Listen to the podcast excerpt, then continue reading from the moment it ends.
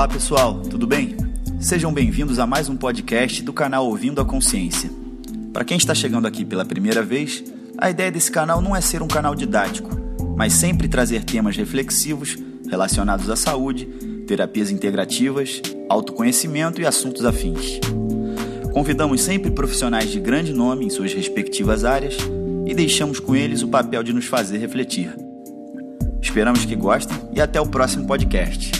Um grande abraço.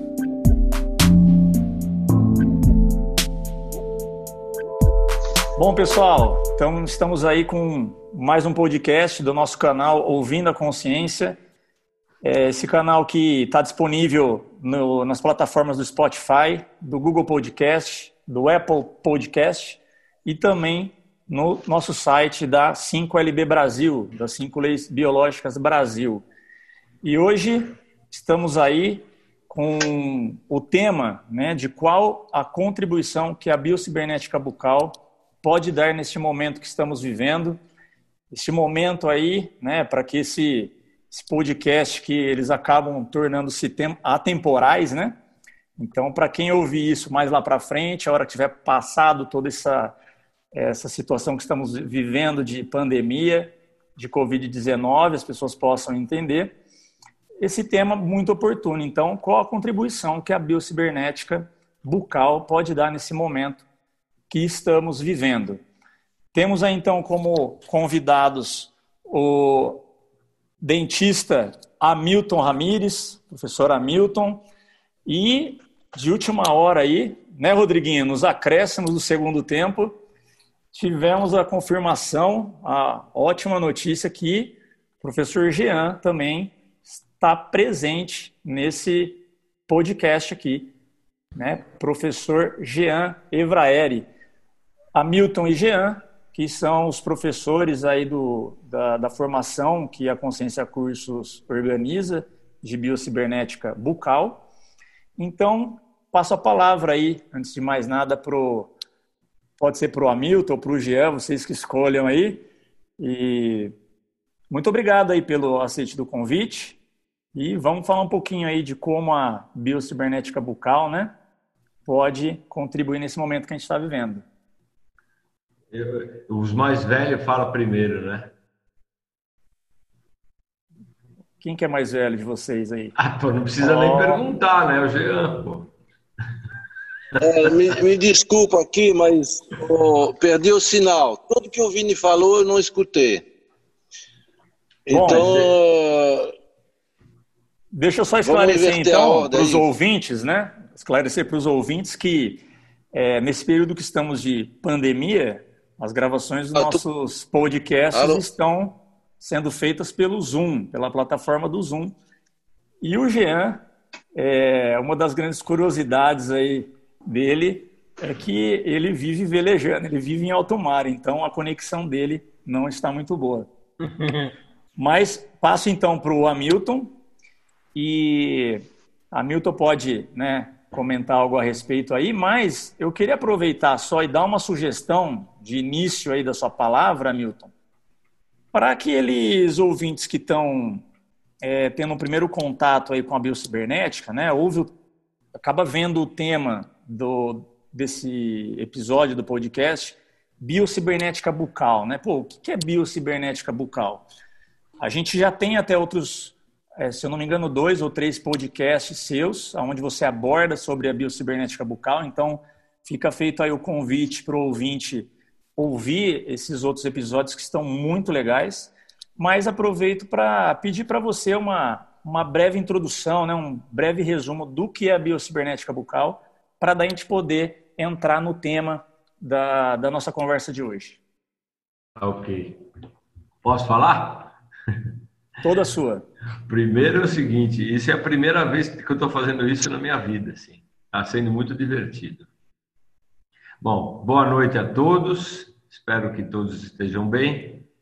E é assim, a gente está, como o Vini colocou, né, vivendo num momento muito, muito especial, né, em todos os sentidos, né. Então, eu acho que seria interessante que a gente pudesse conversar um pouquinho com vocês. Infelizmente, é, vai ser unilateral a conversa, mas de qualquer forma é uma forma de a gente falar um pouquinho sobre isso. A princípio vou falar um pouquinho do que é a biocibernética, como o Vinícius pediu, mas depois conversar um pouquinho dentro desse conceito da biocibernética, o que, na verdade, ele pode nos ajudar, né? Esse conceito pode nos ajudar a ajudar, a nos ajudarmos e ajudarmos as pessoas. Né? Então, assim, em respeito às pessoas que estão ouvindo e nunca ouviram falar de biocibernética, eu vou dar um breve resumo.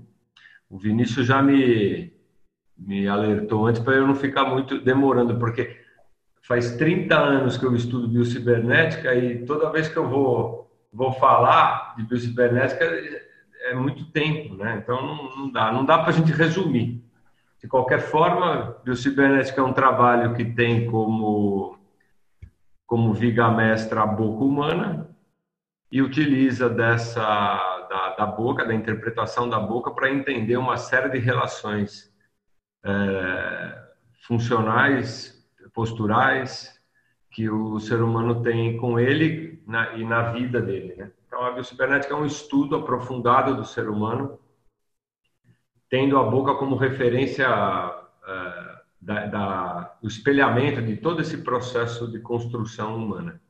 Então, é difícil, é, é bem resumido, mas é isso. Né? Então, a gente trabalha com, com uma técnica odontológica que tem como, como viga mestra a nossa observação em relação ao que a boca pode nos dizer e pode e, e quando essa boca está em equilíbrio, o quanto que ela pode repercutir isso ou desequilíbrio na vida da pessoa.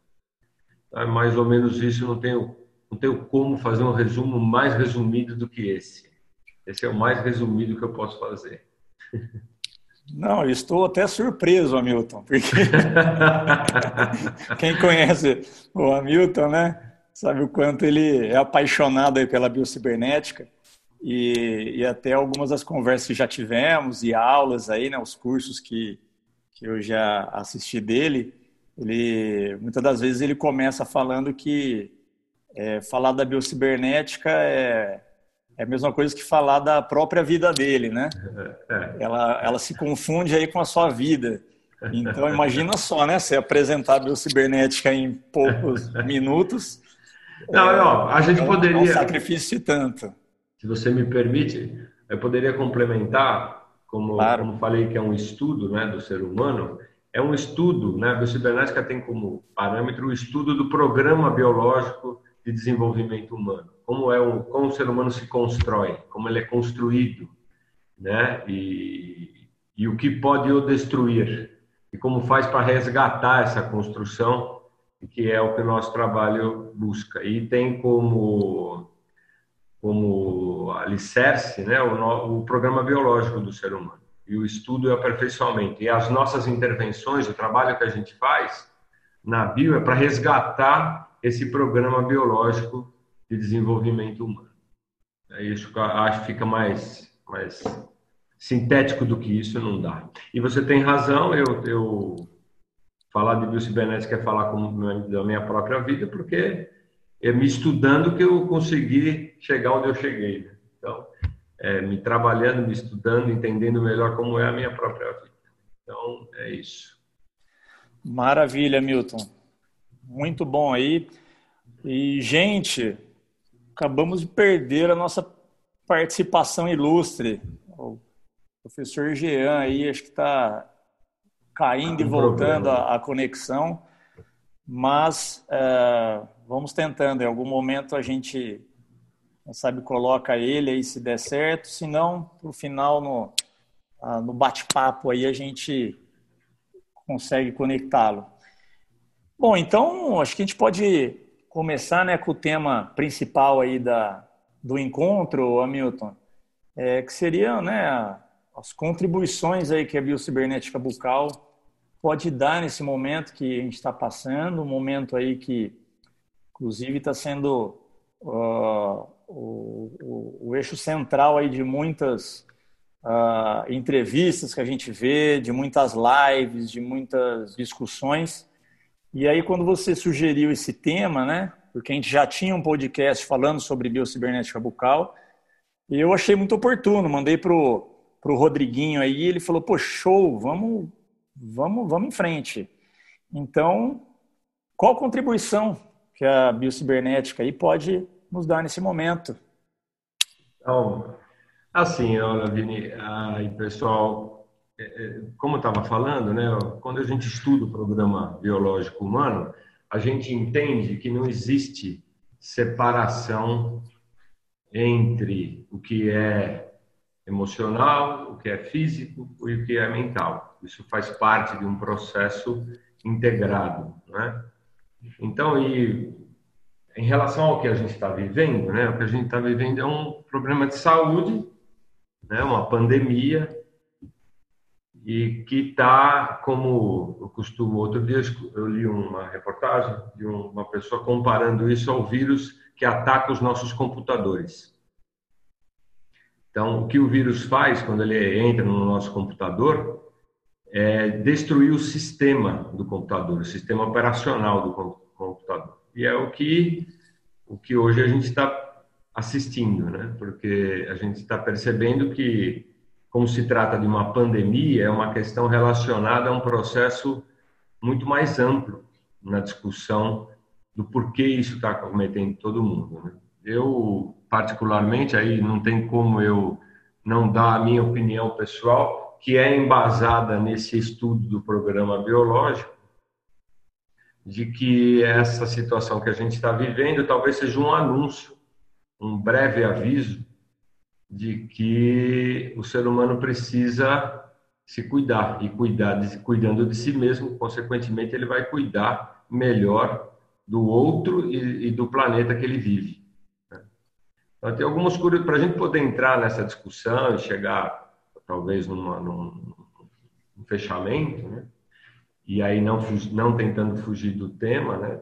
Mantendo o, o que foi proposto o podcast.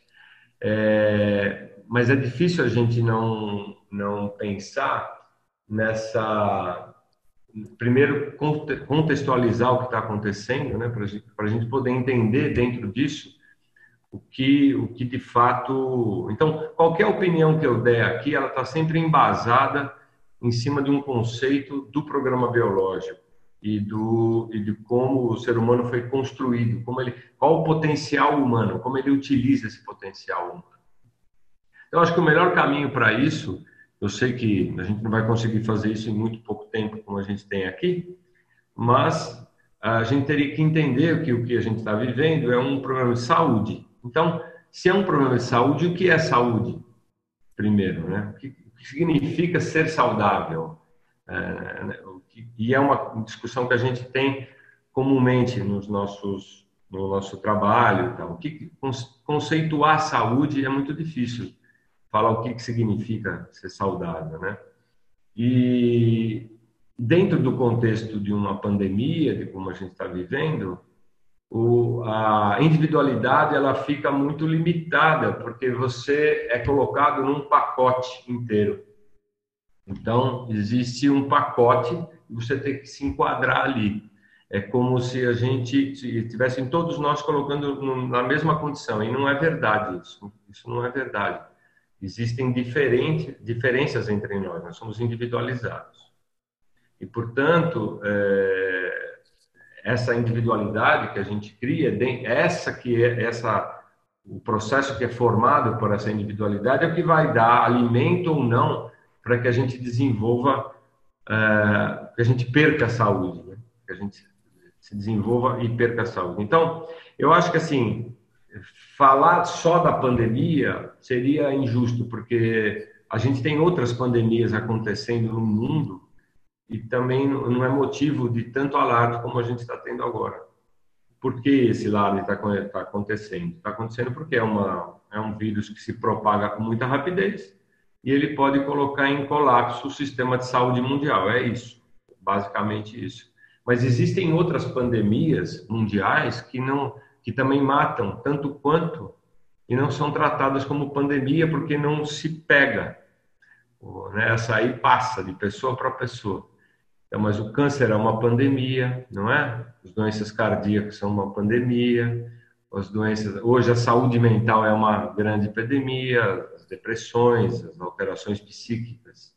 Então, dentro desse contexto, é, o que esse processo que a gente está vivendo traz de novo é que, como eu falei, como um vírus, quando o vírus invade um computador, ele destrói o sistema, ele está mexendo com todos os sistemas, não só o sistema biológico está sendo afetado, o sistema financeiro está sendo afetado, todos os sistemas, está tudo, tá tudo sendo é, bagunçado, mexido, para talvez, é, por isso que eu falei que eu acho que isso é um grande recado que a gente está recebendo, né?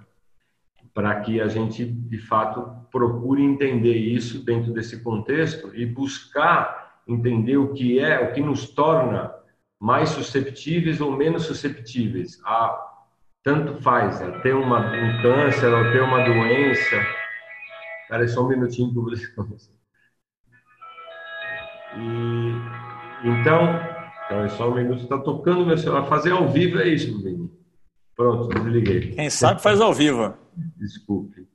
E então, é, é, esse processo que é, é, legal a gente parar para pensar nisso, porque é, tudo isso que aconteceu trouxe à tona, veio, fez com que, uma, que o que estava o que estava lá dentro viesse à superfície de todos nós. Então, acho que todos nós vivemos sentimentos e emoções que nunca a gente viveu. É, e estamos vivendo sentimentos e emoções que nunca a gente teve a oportunidade de viver. Alguns vão, se, vão isso vai construir uma pessoa melhor, porque ela já estava nesse caminho de construção de alguém melhor. Em outros, isso não vai ser desse, desse jeito que vai acontecer. Uhum. A gente está vivendo dentro de um processo bem, bem complicado. Né? Então, é, só, só para a gente esse, esse talvez seja o principal a principal contribuição que a biocibernética trouxe para mim para que eu compreenda o que está acontecendo hoje. Primeiro que isso era uma coisa que a gente já imaginava que pudesse acontecer.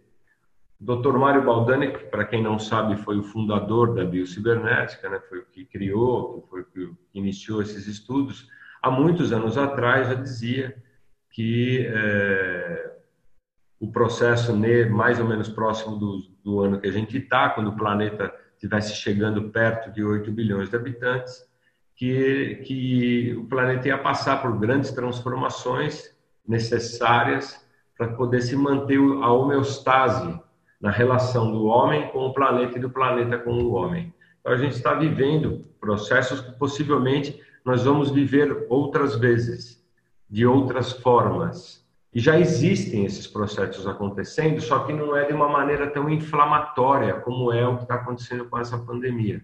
Essa pandemia é uma doença inflamatória, ela, ela pega fogo, ela, ela, ela é transmitida muito facilmente. E é por esse motivo que existe esse, esse, essa alteração mundial e o quanto que isso está contribuindo também no sentido de mudar conceitos e valores que estruturam as nossas emoções os nossos sentimentos, que são os responsáveis pela nossa uh, alteração de saúde, pela nossa fraqueza diante de algo tão simples, nesse caso, né, no caso que a gente está vivendo agora, como é um vírus, né? Você vê um, um câncer, às vezes ele, a pessoa morre, morre de outra coisa, não morre do câncer. Porque o câncer é algo que demora muito tempo para se manifestar e ele tem uma é uma, é uma doença crônica. Essa não, essa vem, ela atinge você de maneira inflamatória e, e pronto. Aí é, é, é, muito mais agudo isso. E, então, trouxe à tona uma série de possibilidades de reformulação da postura da vida das pessoas. Eu tenho ouvido muito isso em vários lugares. É... Por quê? Porque a pessoa se sente é, na necessidade de, de repensar uma série de questões. Quem vai tirar proveito disso ou não, talvez no meu modo de ver, seja aqueles que vão sair imunes disso. O que é sair imune disso? Imune não é ter pego a coronavírus e desenvolver imunidade. Sair imune disso é não permitir, né? E é, que essa situação toda de, de destruição, né, de, de, reformulação do sistema, te afete negativamente, muito pelo contrário. Isso tem que te afetar positivamente, te trazendo a possibilidade, mesmo que através da dor, né, da dor dos outros, inclusive, né, da dor da humanidade diante disso, do que está acontecendo, é, mas de entender a nossa própria dor, aquilo que, que dói em nós, né? Porque ela, acho que com todos vocês, né? E o Vini falou uma coisa interessante no começo, me deixou nervoso, mas tudo bem, então, valeu a pena. Não foi, não foi minha intenção. Imagino. É, mas que isso que a gente está gravando hoje vai ficar, né? Esse aqui é uma coisa interessante, vai ficar. É. E, então, vai ser muito interessante ouvir isso daqui a algum tempo, sabe? Voltando no Mário Baldani, é, e lembrando agora um pouco do Dr. Edson, o Dr. Edson, ele falava isso, algumas pessoas que me conhecem, eu conto essa história para todas as pessoas, e quem conheceu o Edson sabe dessa história também. Dr. Edson, para quem não sabe, também foi um mestre nosso da biocibernética. Dr. Edson dizia que para cada bilhão de habitantes, o planeta foi, ele foi tendo, o ser humano foi tendo a necessidade de desenvolver o entendimento de uma nova forma de matéria e energia. Então, quando o planeta tinha 3 bilhões de habitantes, ele conseguia dominar o sólido, o líquido e o gasoso. Isso é questão de século, começo do século passado. Então, em em 120 anos, o planeta saiu de 3 bilhões de habitantes e está chegando, está né, tá indo para 8 bilhões de habitantes. Para cada bilhão de habitantes, o ser humano foi, foi tendo que se adaptar ao planeta e o planeta se adaptar ao ser humano. E ele teve que, pela necessidade de construção de uma coletividade, de uma relação mais ampla, social, ele teve que é, o ser humano foi foi fazendo, né? Foi foi é, tendo a necessidade de interpretar uma nova forma de matéria e energia. Então hoje é, nós temos as, as, as, sete formas de matéria e energia dominadas pelo homem. A última forma de matéria e energia dominada pelo homem é o hipercondutor. Só existe mais uma forma de matéria e energia que chama-se plasma que provavelmente o ser humano vai chegar nisso quando o planeta alcançar 8 bilhões de habitantes. E nesse momento é, que ele chegar nesse nessa final dessa escala, né? Porque isso é uma escala musical, do, ré, mi, fá, sol, lá, si, ele tem que mudar de escala, tem que ir para um novo do, que seria a oitava nota, né? Ele vai ele vai dominar esse processo e aí para ele se manter em equilíbrio, ele vai ter 8 bilhões de habitantes. Dr. Edson dizia que seria impossível um planeta com mais de 8 bilhões de habitantes. Como faz para se manter nesse planeta, usando dos recursos do planeta e se mantendo com 8 bilhões de habitantes? E era esse discurso, mais ou menos. E a gente está diante disso agora, a gente está vivendo isso agora. Então, é, por isso que eu acho que isso não vai, não vai parar aí isso vai trazer à tona uma série, acho que a gente está no começo, na pré-escola do, do entendimento do, do, que realmente está por vir, né? Porque o ser humano ele vai ter que, ou de uma maneira é, amorosa, contribuir para isso, no entendimento do que significa tudo isso, ou ele vai pela dor. E, infelizmente, é, isso é uma dor que a gente está vivendo hoje em dia. Então, da mesma forma que individualmente estamos doentes, o planeta também está doente. Existe uma conexão entre tudo isso. E então, e para que isso aconteça, todos os sistemas que até até então tiveram sentido na nossa vida, né, sistemas de relação, sistema econômico, ele vai ter que ser reformulado. Isso vai ter que reavaliado, ser né?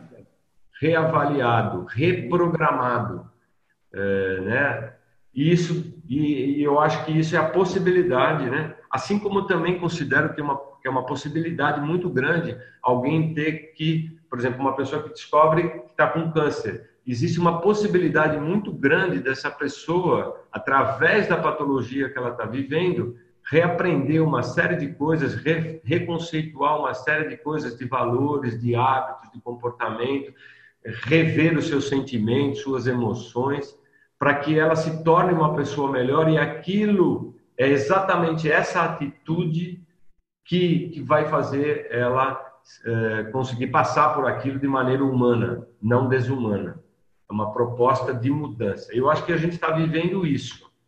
O trabalho da biocibernética, para quem conhece, para quem não conhece, é um trabalho de reformulação conceitual. É um trabalho que você a gente faz uma intervenção na boca para quebrar um padrão de relação, de educação, de valores que estão relacionados a sistemas de vida né? Isso, independente de religião, independente de raça, não importa, todos os sistemas estão envolvidos dentro de um, de um processo que não dá mais para ir adiante. Isso já tá, vinha dando sinais de que isso ia acontecer. Né? E em todas as áreas, isso é olhado de maneira muito fragmentada. Por quê? Porque cada um fica trabalhando e buscando consertar a sua área. E hoje a gente não, não tem mais isso. A pandemia nada mais é do que a demonstração de que ou a gente se liga num contexto único e a gente vai, eu não acho que vai que isso vai ser suficiente para isso, mas pelo menos ele está dando uma uma chance para que as pessoas possam é, reformular-se e mudar de vida. Eu estou te perguntando como é que faz para a gente ficar imune a coronavírus, ao coronavírus, né? Hoje, o que mais tem é isso aí aparecendo, né? Aí eu fiquei pensando nisso, o que, que poderia ser a possibilidade da imunidade, né? Então aí, se a gente pensar, como hoje também está sendo muito falado, né? Dessa coisa do, do que é científico, né? Eu me baseio só numa visão científica, todo mundo fala assim, né? Então, falando cientificamente, por exemplo, todo mundo sabe e isso já a medicina já provou, que o ser humano, para ter saúde ou para ter um sistema imunológico, que é os nossos guardiões, guardiões da nossa vida, a gente tem que ter, dentre outras coisas, existem três coisas que são fundamentais. Uma delas chama melatonina, outra, outra delas chama ocitocina, outra delas chama serotonina, não é? entre algumas, mas essas são muito importantes. Então, a melatonina é o hormônio do sono, não é? A oxitocina do amor, chamam, né? Os românticos chamam o hormônio do amor. E a serotonina é o hormônio da felicidade, o hormônio da alegria. Certo? E a gente está vivendo tudo ao contrário disso. Aliás, não é que a gente está vivendo, isso sempre foi assim. Agora, isso está vindo à tona. Então, é, é delicada essa discussão, porque agora também coloca a pessoa diante de uma situação que ela tem que se trabalhar. Então, por quê? Porque vai vir para fora, vai vir, vai eclodir. Então, se eu pudesse indicar uma medicação para a imunidade, eu indicaria que a pessoa tenha alegria, tenha amor, sinta amor, que é uma coisa difícil de a gente poder entender plenamente, e durma bem. Né? E para isso acontecer, a gente vai respirar bem. A gente vai respirar bem. E é barato tudo isso, né, Milton? E é barato conseguir isso, né? Não precisa gastar rios de dinheiro em farmácia. Isso aí está aí de graça, né? Na, Depende na natureza. da escala de valor você está usando para dizer que é barato, é. não é? Pode ser que não seja tão barato. Porque... Depende da percepção, né, de, de cada um e de como a pessoa precisa uh, encontrar isso, né, para alimentá-la. Mas você sabe que você falando. Oi, desculpa. Porque não é fácil, né? Essa mudança, essa quebra de padrão, essa que é a proposta da biocibernética, que é uma quebra de padrão, aproximar aquela pessoa dos potenciais que existem nela, para ela poder conseguir chegar nisso, ela vai ter que mudar a postura. Uhum. Postura que é o nosso trabalho. Nós trabalhamos com postura, com melhora de postura, postura de vida, postura de tudo. E aí, quando você faz o trabalho, você possibilita. Agora, se a pessoa não tiver coragem de poder fazer essas transformações, e não é na, não é na atitude fora dela, é dentro dela. Dentro dela. dela. Porque aí ela começa a reformular. E essa reformulação que é necessária que aconteça tanto individualmente como coletivamente para que a gente evolua como espécie. Senão a gente está correndo risco como espécie. É? é? E eu acho que você falou, você levantou um ponto aí que é, eu acho que é bem isso que está acontecendo, que é uma, é, tudo isso que está é, acontecendo ah, vai depender muito de como as pessoas vão lidar com isso, né? E ah, muito da, do que vocês falam na biocibernética, eu já eu ouvi aí nos cursos, né? É, da importância da consciência, né? Da expansão de consciência, que lembro muito do Jean falando, né? O saber de si em si. Uhum. E, e um dos pontos que eu vejo, né? Dos grandes vilões aí que ajuda, é, ou melhor, que acaba comprometendo, né? Essa expansão de consciência são essas tensões dos sistemas, né? as tensões que eles acabam impactando na, nas pessoas e, na grande maioria, aquela correria do dia a dia, aquela tensão. E muitos até, inclusive pacientes aí que a gente atende, acaba sempre botando a culpa nisso. Ah, mas eu não, não tenho tempo, né? ah, não tenho tempo para meditar, eu não tenho tempo para parar para pensar. E agora a gente vê que todos foram obrigados a parar, né? E estão todos dentro de casa, então Agora não tem mais desculpa. né? Agora está todo mundo com um tempo. Então, é, eu acho que é uma grande oportunidade, né, Hamilton, de pegar todo esse conhecimento, tudo que as pessoas já aprenderam e vêm estudando e passar a assimilar tudo isso. O que Olha, você acha? Você vê como uma oportunidade também? Eu vejo, porque é agudo. Uhum. Em fisiologia, né, quando você estuda fisiologia, vai um pouco a fundo, você entende que o primeiro estágio de um processo é o inflamatório, é o agudo. É o agudo, né? Aquele que vem com dor, com sofrimento e tal. E esse estágio ele é reversível. Quando passa da dor, aí fica complicado. Então, eu acho que hoje a gente está vivendo uma coisa aguda e que pode sim trazer consciência pela dor. Pela dor.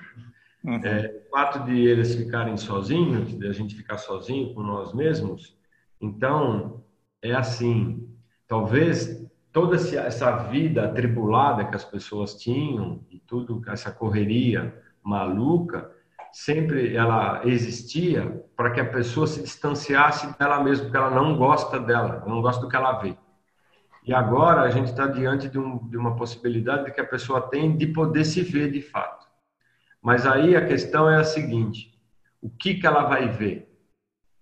Então, quando eu me olho no espelho, eu me vejo invertido no espelho, mas aquilo que eu vejo, eu sinto que eu estou vendo. Se olhar é sentir você. E as pessoas, como elas estão muito alteradas em termos posturais, por que, que se tem muito medo? Que é outra questão que hoje está florando, né? Medo. As pessoas têm medo medo de morrer, na verdade, né? E, e, e, esse, e esse desespero, esse medo que ela tem de, de morrer, existe porque, no fundo, no fundo, a gente sente que a gente é vulnerável a esse tipo de, de problema. Porque se eu tivesse bem comigo mesmo, se eu tivesse em paz comigo, se eu, se eu tivesse tranquilo comigo, é, eu não teria esse medo e não necessariamente não tendo medo, eu não vou colocar em risco a vida dos outros. É? Uhum. É, cada um decide a sua própria vida. Mas as pessoas têm medo. Eu, eu acho que o sentimento maior que passou e passa por muita gente atualmente é o medo. E o medo de morrer. Aí a gente pode justificar, não, não é bem exatamente o medo de morrer, é o medo de ficar no hospital, não ter um hospital para eu poder ir se eu ficar mal e tal, não sei o quê. Mas não é isso. Não, não, é só isso. Tem mais coisa aí. E, e isso é, pode trazer à tona uma, uma possibilidade de consciência de fato e aí de transformação quando isso passar, porque vai passar, tudo passa, isso vai também vai passar e, e, o quanto que a pessoa conseguiu. Mas também é, coloca as pessoas numa situação de risco muito grande, muito grande. Por quê? Porque as pessoas, diante disso, e não tendo recursos internos para poderem se ajudar, elas desenvolvem o, o desespero. Então, agora, o que a gente mais ouve é que a gente tem que esperar, tem que esperar, tem que esperar. E esperar é de fato uma virtude, porque é esperar que vai te dar a esperança. Só que essa espera, que é a esperança na vida da gente, é, a gente já não tem mais, as pessoas não têm mais. Uhum. Já não tinham antes. Então, não é a pandemia e tudo que a gente está vivendo, é, não é isso responsável por tudo que pode vir a acontecer e que está acontecendo com os seres humanos de um modo geral. É, isso já existia, agora ele foi potencializado porque te obrigou, né? Você foi obrigado a quebrar padrões, padrões de comportamento e hábitos e uma série de coisas que antes você nem percebia, você nem percebia, você não se dava conta, porque uhum. vivia-se num processo automático, né? Mas eu acho, assim, eu acho que, e no nosso caso, né, para quem trabalha com biocibernética, eu, eu vi na lista que tem um monte de gente que já fez isso com a gente, né? A nossa responsabilidade dentro disso é ajudar as pessoas, porque eh, quando isso passar, eu não sei você, Vinícius, que você trabalha com dor também, basicamente com dor. As dores que eu atendo aqui não são só dores no corpo, dores na alma, às vezes dores profundas. É, as pessoas vão ter mais dores, estão tendo mais dores. Por quê? Porque ela está enfrentando a, a, questões internas dela. Uhum. Né? Então, e isso traz a possibilidade que ela.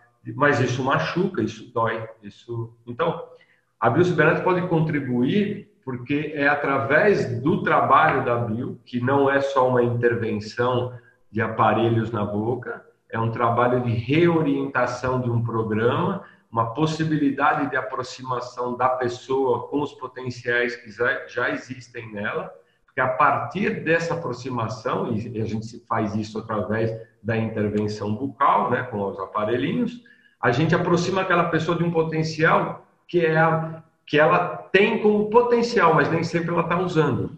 Aí ela precisa reaprender a mudar determinados uh, comportamentos, pensamentos e sentimentos e emoções e atitudes, né, e gesto na vida, para que através dessa transformação mais ampla ela possa resgatar o potencial que tem nela e aí ela vai adiante. E aí ela, ela não só não vai ser atingida por uma, por uma pandemia como essa que a gente está vendo, um vírus, né? o vírus. O vírus, por exemplo, que também é uma, uma discussão que a gente tem. O, vírus, uma das dos entendimentos do que significa vírus, vírus significa vir a ser. Vir a ser. Então, os vírus, eles sempre, é, eles são mais antigos do que nós. Eles, a base da vida é o, o vírus já existia. E o vírus é, uma, é um bichinho que não tem vida própria. Para ele poder se multiplicar e crescer, ele precisa se alimentar de, de algo que já tem em outra célula, em outro ser vivo, certo? Então, por exemplo, as viroses nas crianças, em nós, quando éramos mais crianças, é, elas existem porque você está entrando no mundo, o mundo está entrando em você e você está crescendo, e a virose é uma forma de você se adaptar a essa nova vida que você está tendo aqui. Então ela, ela cresce, ela faz você crescer. E a virose, quem tem criança pequena sabe, é febre, inflamação e tal. E no outro dia a criança está num outro tamanho físico, numa outra condição emocional e tal. E isso acontece com todas as viroses. É assim. E esse vírus precisa de uma célula que, que tem um alimento propício para ele poder se desenvolver. Uhum. Senão ele não vai se desenvolver. De uma maneira muito simples de entender isso o câncer, por exemplo, a célula neoplásica, que é a célula cancerosa, ela já existe em nós. A gente precisa de células neoplásicas, que elas fazem um trabalho, de uma maneira muito simplória, para explicar isso, elas fazem um trabalho de lixo, elas recolhem lixo do corpo, elas fagocitam lixo. Por algum motivo que a gente não sabe, ou por vários motivos, elas confundem o lixo com a célula, elas se alimentam da célula e desenvolvem o câncer. Esse é o mecanismo do câncer. Por que ela se tem afinidade pela célula? Porque a célula está tão intoxicada que ela confunde com lixo. Uma explicação bem pedagógica essa. O é. vírus é a mesma coisa. Ele entra dentro da célula e se tiver alimento, ele vai se alimentar e vai se multiplicar. Mas o que é esse alimento? Esse alimento, na maioria das vezes, são toxinas. Toxinas produzidas pela própria pessoa, através do quê? Infinitas coisas. Eu iniciei falando sobre a ocitocina, sobre a melatonina, sobre, mas tem uma série de outras questões envolvidas, não só alimentação, a qualidade respiratória dessa pessoa, o sono, uh, os pensamentos, sentimentos, emoções, enfim, o conceito, a relação dela com a tristeza, com a alegria, com a incerteza, com a certeza, com o medo, com a coragem, como é que ela interage com tudo isso, e é isso que vai criar esse meio ambiente para isso se multiplicar. Então, se, então, vale mais ainda o trabalho. Se a gente se trabalhar, se a gente chegar ao ponto de ter uma condição, de ter uma condição postural, funcional, boa, você está respirando bem, você está numa condição postural boa, tua relação está boa com você, você tem a possibilidade de mudança. Só que esbarra num processo mais rigoroso. Então, outro gado característico dessa pandemia aí, né, que a gente está vivendo, a criança morre pouco, né? Tem poucas crianças morrendo disso, quase nada.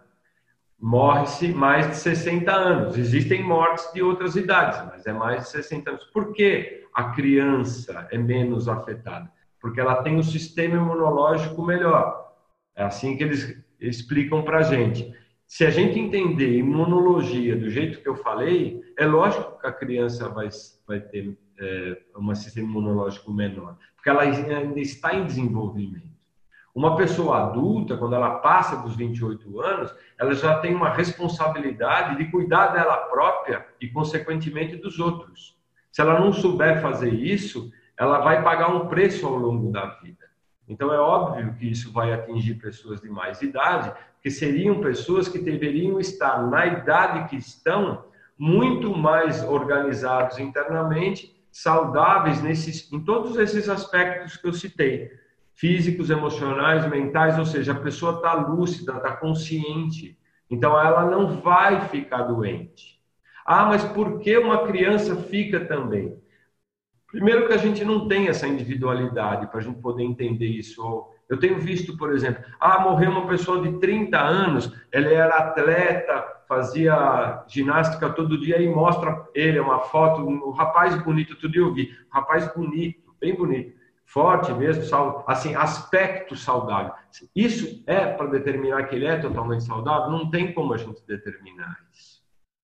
Eu levo a crer que essa pessoa, ela poderia ser fisicamente saudável. Não bebia, não fumava, não tinha esses hábitos, mas era uma pessoa que vivia deprimida, por exemplo. Uhum. Ou vivia numa, numa tristeza absurda, uma raiva, ou uma mágoa, ou um ressentimento, ou uma inveja, que são processos de vivência físico, psíquico e fisiológico, né, bioquímico, de uma pessoa que, óbvio, que ela tem o alimento não só para esse vírus, para qualquer outra coisa se desenvolver. Né? Para mim fica difícil de entender quando é uma criança muito pequena, muito pequena. Aí fica complicado, porque não deu nem tempo. Mas aí entra uma outra discussão, que é a discussão da onde ela veio como foi a fecundação, como foi a concepção, como foi a gestação, como foi esse processo todo que também a gente não sabe. Também a gente não sabe. O que eu entendo disso que assim, essa é uma oportunidade de que esse conceito que a biocibernética trabalha, que é um conceito de integração de um conceito de, de, de, poder ajudar a pessoa através não só de uma intervenção que ajude ela a respirar melhor, a ter uma melhor postura, mas que através dessa intervenção você quebre um padrão de relação que é feito na boca, não vai dar tempo da gente explicar isso, mas você quebra, libera e aí a pessoa se encontra, ela tem um encontro com o potencial que tem nela. A partir daí, abre-se, se descortina um processo de possibilidade, que é o que essa pandemia está oferecendo para a gente, não é? Agora, quem vai ver, quem vai ver? Não sei, a gente vai ter que esperar para ver. Porém, eu acho que esse é um anúncio. É um anúncio. Pelo que eu vejo, pelo que eu noto, então, como eu falei, voltando àquilo que eu falei, se, se a pessoa já estava num caminho ela já está num caminho de se, de se melhorar, de entender o que é valor, o que, que é valor para ela, o que, que vale para aquela pessoa. Né? Porque está mexendo, inclusive, com valores econômicos da vida das pessoas. E como é que ela vai lidar com isso? O que é poder? O que é ter poder? Né? O que é ser? Que o Jean gosta muito de falar. O que faz parte do estado e do ser, do estar e do ser. Como é que a gente entende isso? É uma oportunidade. Se vai pegar e vai fazer as pessoas mudarem, essas pessoas que estão no caminho, eu acredito. As outras que estão distantes, elas estão um pouquinho cegas, não acordaram ainda, talvez isso não resolva. Não é? Porque, se não, todo mundo que tivesse uma doença grave, por exemplo, e tivesse que enfrentar situações, sentimentos, dores que ela nunca enfrentou, ela mudaria. E a gente percebe que existem pessoas que não têm essa força de mudar. Por quê? Porque os hábitos, os comportamentos que foram inseridos no programa biológico de desenvolvimento dela, na criação da singularidade dela, da individualidade dela, foram tão fortes que impregnaram ela de um jeito que, mesmo ela tendo um sofrimento atroz, ela não consegue mudar. Ela não consegue mudar. Então, hoje, existe uma possibilidade. É, em relação ao trabalho da biocibernética, ela pode ajudar é isso. Ela não pode ajudar só na pandemia, ela pode ajudar do coronavírus, ela pode ajudar em tudo, porque ela busca isso. Agora, se a pessoa não fizer esse movimento, aí não tem jeito. Aí não tem jeito. Por, em, contrapartida, em contrapartida, se como isso tira, extrai da pessoa aquilo que está um pouquinho mais profundo, mas está nela e ele vem para a superfície, que é o que está acontecendo, aquelas pessoas que estão sofrendo, já estavam sofrendo, elas vão, elas vão sofrer mais. É mais ou menos que nem o sistema de saúde do Brasil. Falar, ah, não, o sistema de saúde do Brasil sempre foi uma porcaria, todo mundo sabe disso. Ah, mas agora, agora, agora está pagando um preço por esse sistema ser frágil do jeito que ele é. É esse preço que está se pagando. Individualmente funciona mais ou menos assim. O nosso sistema de saúde ele é frágil, meu, individual, aquilo que é meu. E consequentemente, se eu não tiver, eu vou, vai. Então eu acho que quando passar isso, é uma previsão, tá? Já que vai ficar para o futuro essa história aí, que a gente está conversando. Então, eu acho que vai aparecer muito mais gente doente, já deve estar do que estavam antes, porque vem à tona, vai vir à tona. A dor veio. Ela teve que lidar com situações, por exemplo, uma coisa que não se fala, que, e é um dado que eh, eu, minha filha faz psicologia, ela está no último ano e ela tem os grupos de WhatsApp onde elas discutem saúde mental. Então, ela está em vários grupos e tal.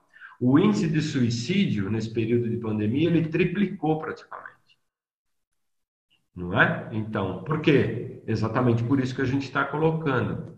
Então, assim, eu de fato quero crer que muitas pessoas vão, vão, mas eu acho que isso vai só é um cutucão, sabe? É uma, é um, é um, é um choque que a biologia, que a vida, que o universo está dando para nós, para que a gente vá adiante. Então, Vamos aprender. Quem acordar para isso vai ser uma maravilha, porque ele vai conseguir, através disso, reformular um monte de coisa na vida dele e ir adiante, de maneira boa. Outros não, outros infelizmente não. É, você sabe, Hamilton, que estava falando, me fez lembrar até de uma frase que eu li esses, esses dias aí, que eu achei ela sensacional, né? Que vai muito nesse encontro é, do quanto as pessoas estão aproveitando mesmo esse momento para né, como uma oportunidade, ou simplesmente vão passar por, por essa situação e vão retomar todo aquele mesmo padrão, né? Mas o ritmo que a humanidade estava seguindo e estava se comportando, né? É, essa frase ela faz um, um, questionamento que, putz, eu, eu, li essa frase à noite, eu fiquei umas boas horas ali martelando, né? E a frase é assim: será que nós não somos o vírus e o vírus é o antídoto? É. Interessante, né? É interessante. Será que nós não somos o vírus? É, é um pouco filosófico, né? A gente não, não vai entrar em questões não, né, polêmicas do vírus e tal, mas. Dá para entender perfeitamente, até porque o não é? vírus é? existia antes de nós. É que nem o Portugal, o português falar que descobriu o Brasil. Aqui já tinha brasileiro aqui, ele não descobriu uhum. nada, invadiu aqui. Foi assim que aconteceu. Sim. É. E o Hamilton, eu acho que comentou... é possível. Sim. Você comentou agora há pouco aí do, do Jean, né, sobre a questão do ser e do estar. Eu também lembro muito dele falando sobre isso. Uhum. E a conexão dele, acredito que voltou aí. Vamos tentar fazer uma, uma participação dele. Hum. Jean, tá ouvindo aí?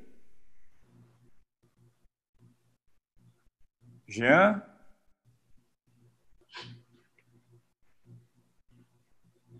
Rodriguinho, produtor. Vai, produtor.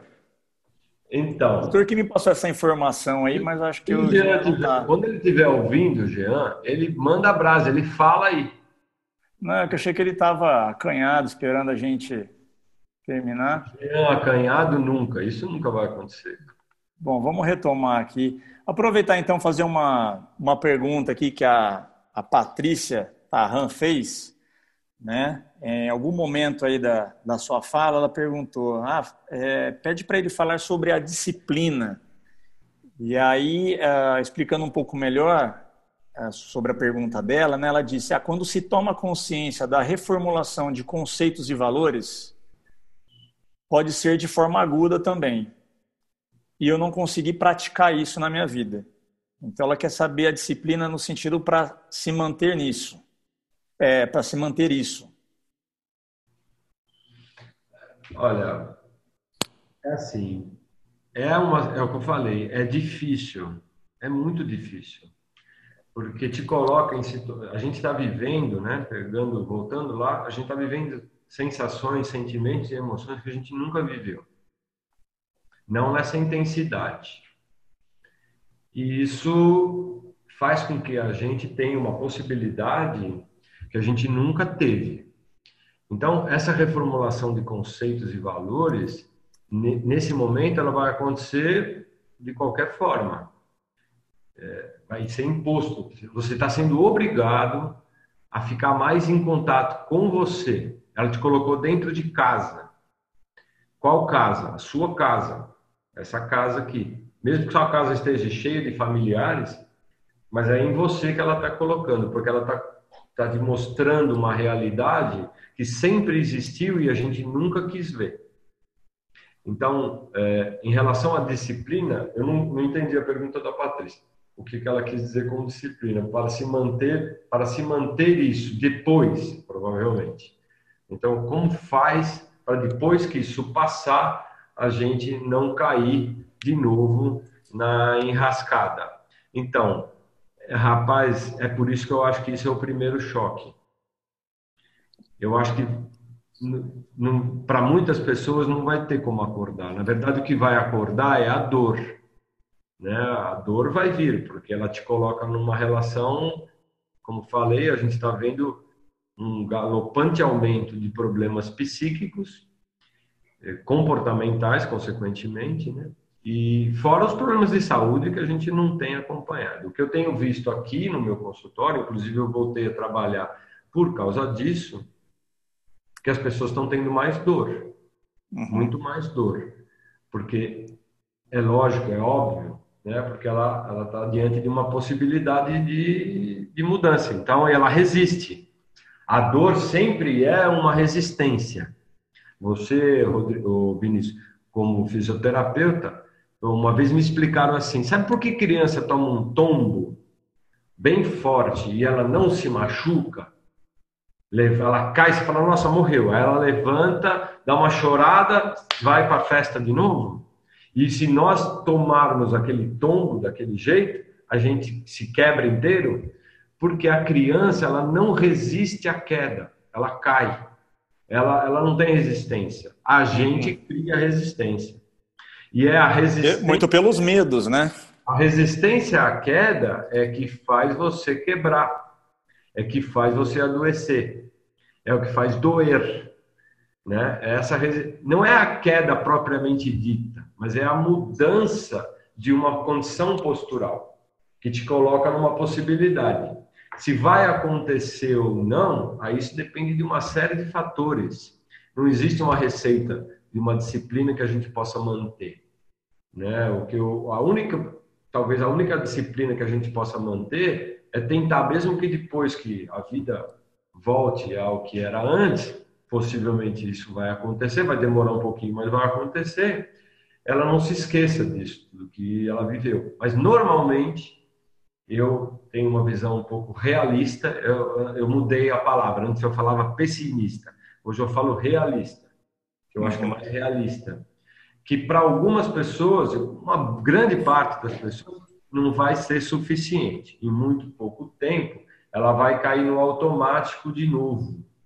Não é? Por quê? Porque ela vai aí entrar dentro de novo de uma rotina, ela vai de novo uh, adormecer esse processo todo através do preenchimento de ela fazer coisas na vida que ela não tem a mínima vontade de fazer, não é aquilo que ela quer fazer, mas ela faz para poder ganhar dinheiro, para poder pagar as contas dela, ela cai nesse automático e aquilo vai ficar apenas como literatura, uma história a contar. Uhum. Né? Mas é. vai, e aí isso provavelmente, ou individualmente ou coletivamente, como a gente está vivendo, vai trazer uma outra, a vida vai vir te dar outra possibilidade. Então, essas são possibilidades. Assim como eu sempre afirmei, e entendo assim, e já dei esse exemplo aqui, que o câncer é uma possibilidade. Ele não é, ele o câncer não vem para a pessoa para matar ninguém. Ele vem para te acordar. Ele vem para te dar a possibilidade. Às vezes ele vem agressivamente, uhum. mas ele foi construído ele não é uma coisa que você pega do outro. Ele é construído, né? que são as doenças autoimunes, que é o que a gente está vivendo hoje como pandemia também. E não é falado isso, não é falado isso, mas sempre existiu. Então, assim, esse pânico instalado que colocaram, ele, ele é, é assim, sempre existiu. Ele só, isso, os fatos estão fazendo com que isso venha tudo à tona, não é? Então é como se a gente tivesse aquele febrão, tem um febrão, depois sai as pipoquinhas no corpo, que as cataporas. Depois que sai a catapora no corpo, aí para a febre. Aí fica coceira daquilo lá até sumir. É o que a gente vai viver. A gente está nesse processo inflamatório aí, né? A gente está nesse momento aí. Isso vai, vai passar. Para alguns, vai deixar cicatriz, para você lembrar, né? Você fala assim, olha, essa aqui foi a catapora que eu cocei. Né? Vai deixar cicatriz, para outros não vai acontecer nada, vai voltar automático e voltar à rotina de vida até que uma outra, um choque aconteça na vida daquela pessoa. Por quê? Porque hoje a gente tem muitos mecanismos de adormecimento, de controle, de medicação, não só droga de drogaria, né, como drogas, outras drogas, e como todo o aparato do sistema para te fazer esquecer de você. Então, isso está aí presente, a gente está usando um deles aqui, que é a, a transmissão através aqui do computador. Né? A gente, a impessoalidade, a falta de afeto, a falta de carinho, a falta de contato humano, a falta de respeito é, é, por uma série de os preconceitos, a discrepância socioeconômica, tudo isso, entendeu? Isso tudo é, tudo isso é muito complicado, né? Não, com certeza. Hamilton, papo tá uma delícia, tá ótimo, hum. mas estamos caminhando aí para o final do nosso podcast. Certo. Então, queria, já queria é fazer uma última. Então, ao vivo, ouvirem, né? Depois o cara ficar ouvindo isso duas horas na, no podcast não dá. É muito... não dá. Então, queria agradecer você mais uma vez aí pela, pela participação. Com certeza nos encontraremos em outros podcasts aí, você que já é um convidado especial nosso, né? Já, já é de casa. Então, eu queria te pedir aí para deixar uma, uma mensagem para os ouvintes Quer tentar fazer uma última, uma última chamada para o Jean? Jean, conseguiu o microfone aí, não? Não, ele fala, mas não, não é, sai. Não sai nada. O áudio dele não está funcionando agora. Bom, mas, vamos, vamos programar, vamos programar um próximo, vamos programar um próximo podcast com o Jean. Fiquei triste aí que não deu certo dele participar nesse. Vamos programar um próximo. Quem sabe ele, a, gente pega um, um, horário em que ele esteja uh, em solos firmes, com conexão. Para que a gente possa falar melhor com ele. Né? É, porque é sempre bom ouvir também o professor Jean aí. É, o Jean tá no, ele tá lá em Paraty, mas ele não tá na cidade. Ele tá no meio do oceano lá, cara, entendeu? Então ele para nos cantinhos lá e ele fica lá. O Jean, então, você, você acha que o coronavírus vai matar o Jean? Nunca, Nem porque ele não vai pegar, não é porque ele não vai pegar, porque não é esse o problema, é porque o cara tá levando a vida. É, tem, tem algumas, algumas pessoas que o coronavírus não pega, né? É o Jean, a Rainha Elizabeth e aquele cara lá dos Rolling Stones, né? O, como é o nome dele lá? É, Mick Jagger. É. Bom, mas, Milton, uma última palavra para o pessoal, uma última mensagem aí para a gente finalizar. Legal.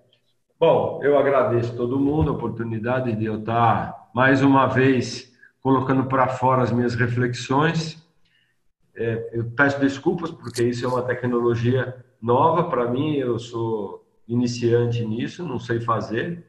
Então, espero que tenha saído bem. No, no começo fico meio constrangido de eu estar falando com o computador, mas depois acho que vai melhorando. Né? Então, agradeço a todos. É, a gente pode fazer outras vezes. Quanto mais a gente faz, quanto mais eu ando de bicicleta, melhor eu aprendo. Né? Então, eu vou me aperfeiçoando nisso. Mas obrigado por todos perderem, né, ficarem a aula 15 para as 10 da noite, pessoas juntas com a gente aqui. Tá gravado isso, hein, Hamilton? É Você mesmo. vai fazer mais, hein? Você vai fazer mais. Tá gravado, hein? Promessa é dívida. Já era. Ah, a gente faz. E agradeço Não, faz. E depois que a gente encerrar, a gente fica aí no bate-papo com as pessoas. Beleza, então, Milton. Então, Olha, muito obrigado mais uma vez. Espero que o que eu falei possa trazer ajuda para as pessoas e, consequentemente, para os amigos de amigos e parentes e parentes, porque essa é uma discussão que eu acho que vale a pena a gente trazer, inclusive colocar isso para as pessoas, para que as pessoas, isso se multiplique, né? Esse conceito se multiplique e que possa trazer coisas boas para todo mundo. Então, é isso que eu penso Cuidem-se, né? Cuidem-se dentro desse contexto de saúde que a gente falou, além dos outros que não precisa ensinar, né? Que nem falar assim, tem que lavar a mão. Pô, o cara tem que falar a mão como se a gente não lavasse nunca a mão. Tem gente que não lava, né? Mas eu sempre lavei a mão. É, maravilha, Milton. Obrigado então mais uma vez. Um grande abraço aí para você. E, como está gravado aí, nos vemos num próximo podcast. Vamos ver. Aí com a presença do Jean. O perigoso, Valeu? É, o perigoso é eu ficar viciado nisso aqui e aí querer fazer toda hora, cara, entendeu? Quanto mais melhor. Então, tá agradecer também aí a, a, participação e toda a produção do nosso querido Rodriguinho. É. Dá um salve aí, Rodriguinho. Rodriguinho fica todo, quietinho ali. Todo podcast tem uma falazinha minha no final, assim, só para só para você falar que participou. Só para eu aparecer, só para eu aparecer. Só para entrar no sotaque carioca. Ele, pô, faz uma pergunta aí, faz uma pergunta, ele fica todo acanhado. Já, já, já parou de gravar já, Rodriguinho? Não, calma aí, deixa ainda eu finalizar não, aqui. Então, valeu, gente. Vamos encerrar nosso um podcast aqui. E então, lembrando que esse é mais um podcast do nosso canal Ouvindo a Consciência. Lembrando que ele está disponível aí nas plataformas do Spotify, Google Podcast, Apple Podcast e também no site da 5LB Brasil, o site das cinco leis biológicas. Sou Vinícius Stefanelli e nos vemos aí numa próxima. Grande abraço, pessoal.